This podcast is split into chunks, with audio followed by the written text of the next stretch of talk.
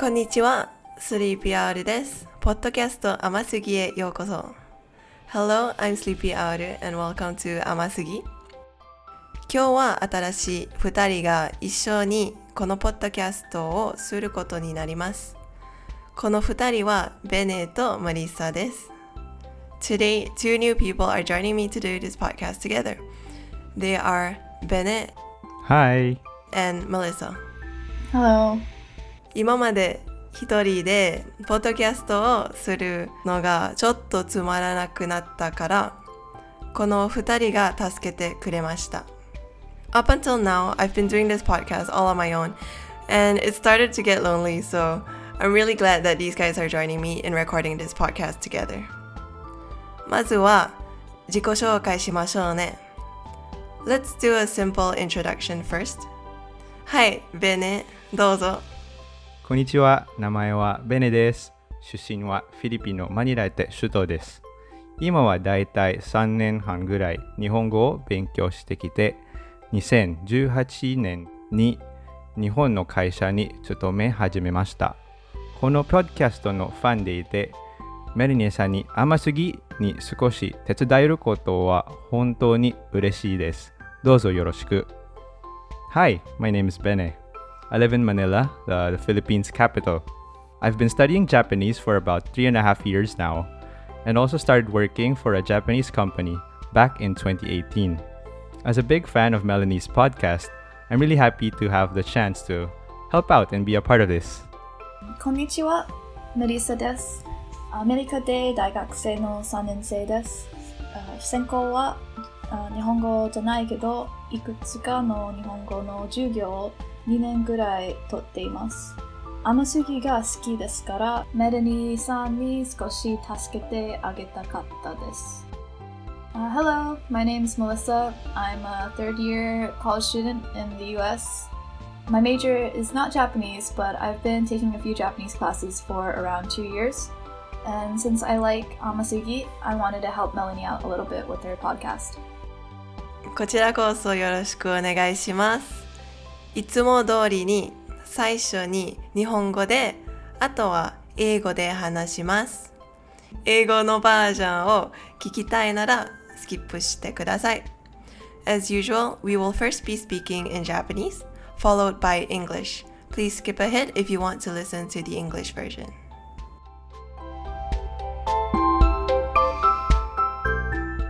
はい、今から日本語で話します。このエピソードのトピックは日本の外に住んでいても日本語を勉強しているについて話します。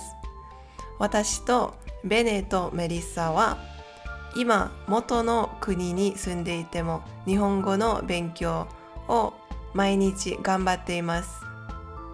そう考えたら思ったより世界中に日本語が上手になりたい人が多いでしょうと思いました。別の国で日本語を勉強したい人にはどんな感じでしょうね。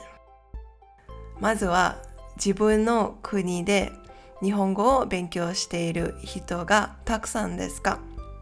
例えば私はマレーシア人なんですけどマレーシアで日本語を勉強している人が多いと思います。JRPT の N5 を受けた時に200人ぐらいがいました。どうしてたくさんの人が日本語を勉強したいのでしょうね。子供の時にアニメと漫画がすごく人気でそして最近は日本がとっても人気な観光地になりました。フィリピンならどうでしょうか？はい、それはそうですね。受験をしていた時、人がいっぱい来て数えなかった。自分の大学でもたくさんの人が漫画やアニメに興味があるし、日本語の外国語授業を取る人も多いし、日本語はかなり人気な言語だと思います。ちょっと調べてみましたね。JLPT サイトの受験者情報にて、2019年7月の試験では8000人も試験を受けました。マレーシアは1600以上みたいですね。そうなんですか思ったよりたくさんのフィリピンの人が日本語を勉強していますね。えっと、調べたウェブサイトによると、アメリカで JLPT の試験は1年に1回だけです。ちょっとびっくりしました。マレーシアとフィリピンは1年に2回ですけどね。残念ですが、アメリカで12月だけ JLPT を取られます。2回取らればよかったと思います。アメリカは大きいですから、場所によって日本語を学ぶ人の数が違うと思います。私の住んでいるところで日本人があんまりいなくて、日本の文化の影響は小さいです。でももっと大きな場所で日本人がいて日本の文化の影響はもっと大きいですから日本語を学ぶ人の数は高いかもしれないと思います。でもアニメとか日本の音楽がアメリカで人気が増えていますから日本語の興味がある人も増えていると思います。アメリカで JRPT の取るの数の人を知りませんが、私の人生で2人だけの人は JRPT を取りました。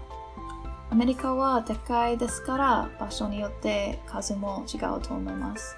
あ私のところでちょっと珍しいです。はい、次の質問はどうやって日本語を勉強しますか？メリッサは？あ今、学校で日本語の授業をとっています。あその上、歩いている時とか車、車を運転する時、いろいろなポッドキャストをあ聞きます。Japanese Pod 101を最近使い始めました。お金がかかりますが、お金を貯めるなら、Spotify でいろいろなポッドキャストを探します。甘すぎと Let's Talk in Japanese と日本語コンテッペイは私のお気に入りです。今は自習をしています。たくさん日本語の授業があるけど、自分のスケジュールでできなくて自習することにしました。やり方はミックスです。だいたい70%はアニメ、日本ラジオとポッドキャストです。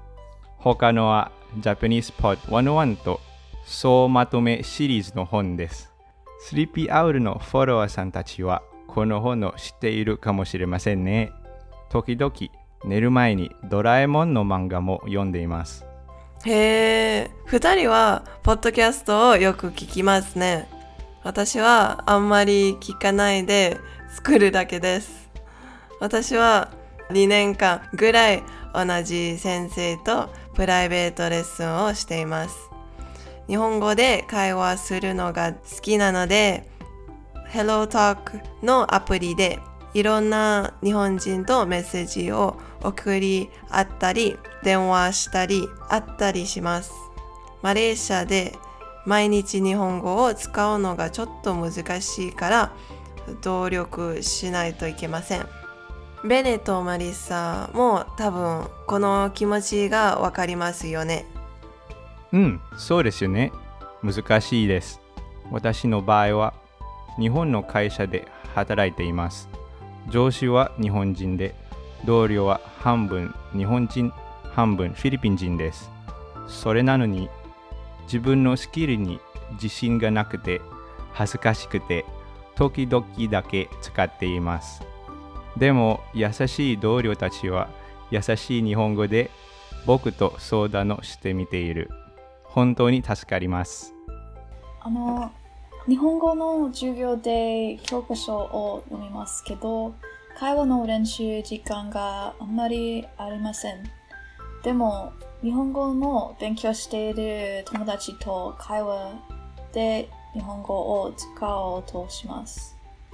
あ日本の会話サークルに入って毎週いろいろな人と話す練習をします。そして最後の質問は私たちは日本に住んでいないでも今まで日本語を頑張っています日本語の勉強を続けるようにモチベーションは何でしょうか？あ私にとって簡単な理由があります。子供時から今、夢は日本に引っ越して、日本で仕事をします。そして日本語で仕事を見つけることのように、日本語がもっともっと上手にならなけなならなならなければいけません。日本語が日本語がもっともっと上手にならなければいけません。その上、あ日本語の番組とか音楽を分かりたいです。ああ、いいですね。ベネは？なぜかというとね、ある日テレビで映画を見ていた。かなり古い日本の映画だった。サブタイトルで見ました。でもその映画ですっごく感動されて、映画をもっと理解できるように日本語を少しでも勉強したいなと思った。そんなにうまかったから、僕にとってね。これは最初の小さな理由だった。その後、2016年に大学で留学機会があった。両親から、行くならアジアだけでね、と言われました。その他の特別の理由はなくても、日本を選びました。4ヶ月留学の時に日本が好きになった。できた友達、行った場所、そしてドラマやアニメや音楽もすべて心に絡んだ。日本人の友達ともっと仲良くしたい。次会う時までにもっと個人的なことも話して、また連絡が取り合えるようになりたい。面白いですね。ベネとマリッサ、二人の話をシェアしてくれてありがとう。私なら最初はもちろんアニメと漫画が好きで、あとは大学生になった時に日本人の友達ができて、そして卒業の後で2ヶ月間日本でちょっと working holiday をしました。でも私にとって一番大事なことは日本語を勉強しているのおかげで今までいろいろな素敵な人と会えます。例えばこのポッドキャストを作ってベネとメリサに会いました。面白い人と楽しい会話できる。それは私のモチベーションです。日本語とか英語を勉強している皆さんのモチベーションは何でしょうか？皆さんの理由が聞きたいからもし私たちと話したいならインスタグラム Sleepy Owl でメッセージを送ってください。はいということで今から英語で話します。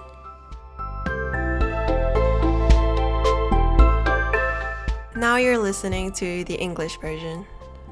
The topic for today's episode is about learning Japanese while living outside of Japan.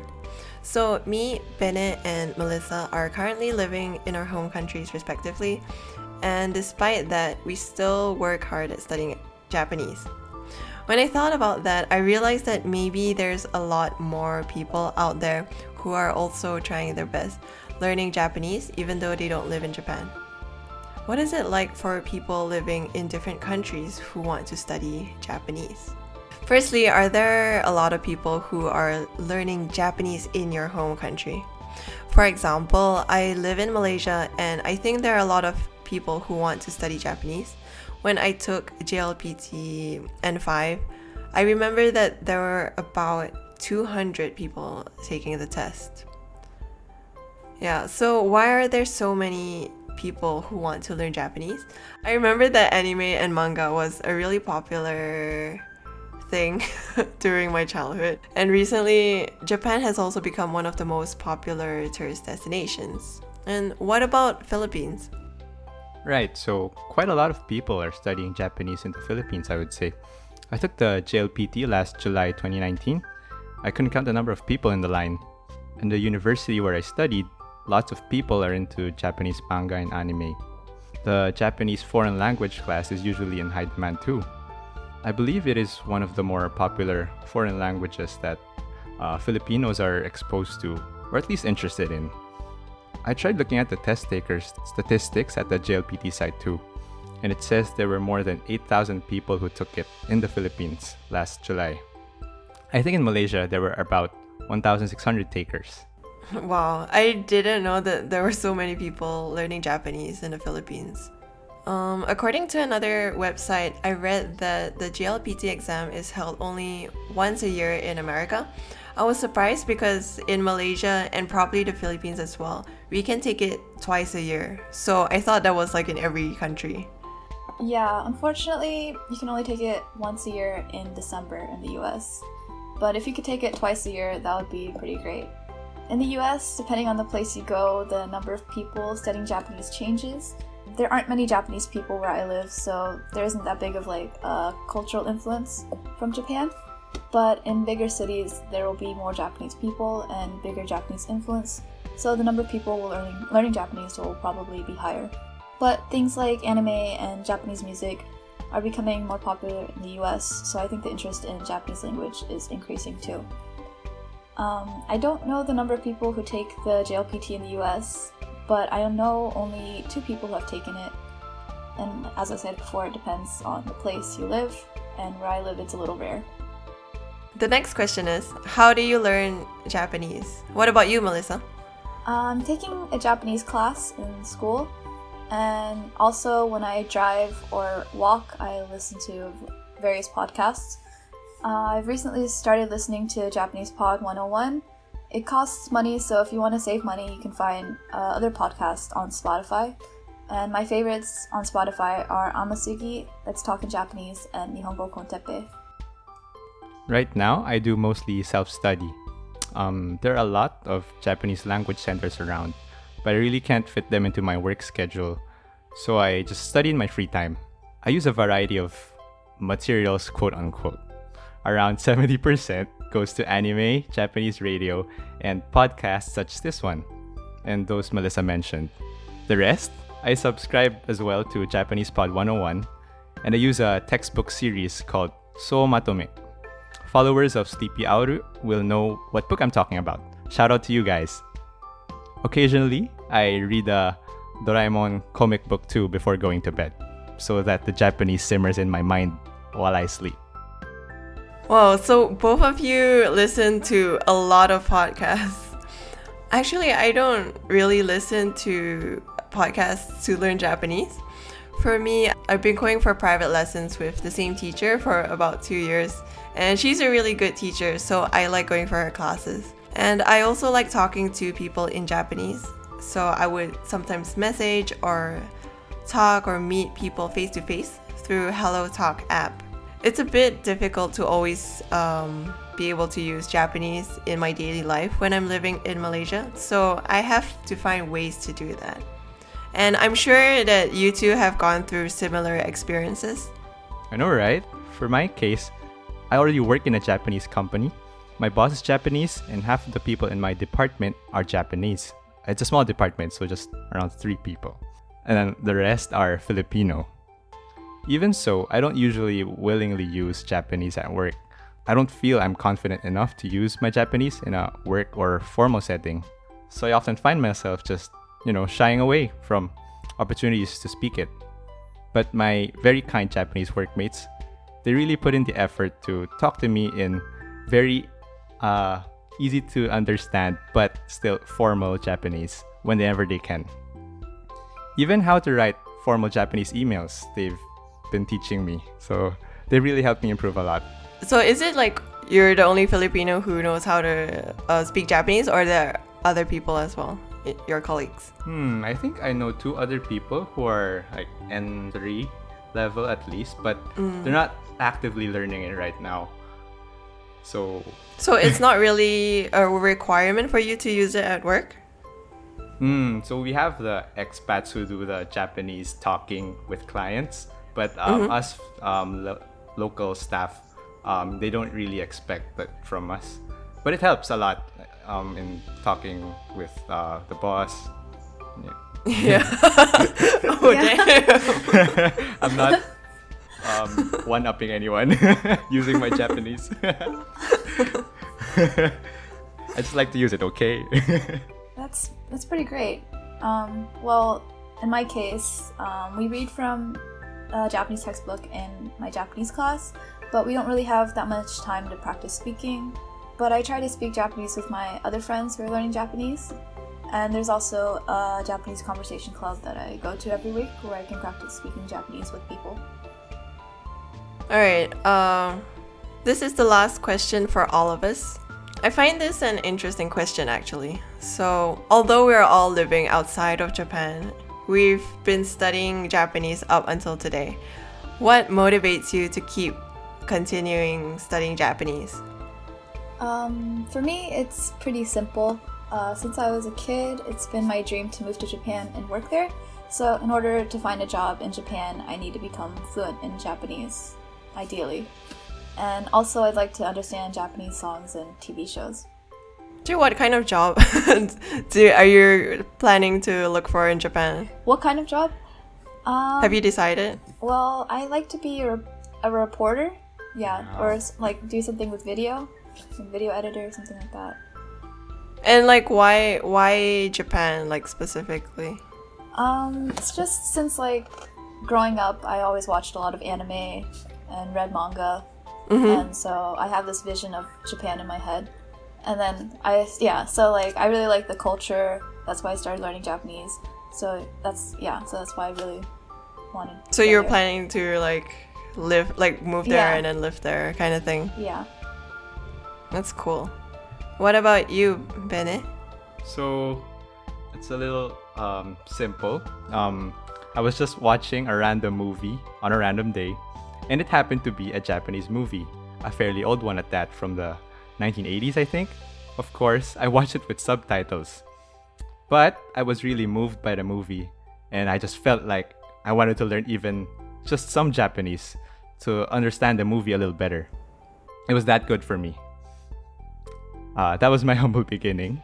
And then, way back in 2016, I had a chance to go on an exchange semester through my university. So I could pick any um, partner university.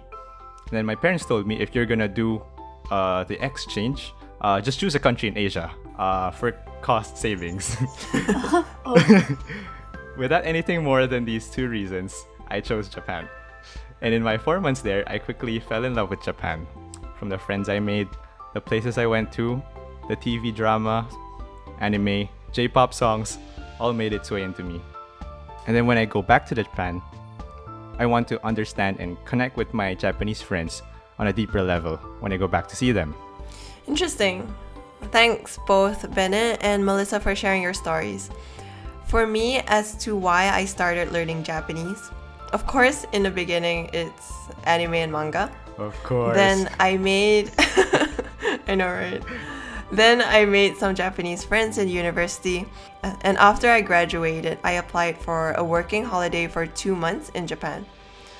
I guess the most valuable thing for me that I got from learning Japanese is that until now, I get to meet many wonderful people. For example, through this podcast, I got to meet Bennett and Melissa. to be able to have a nice conversation with interesting people, that's my motivation. To those of you learning Japanese or English, what is your motivation that keeps you going?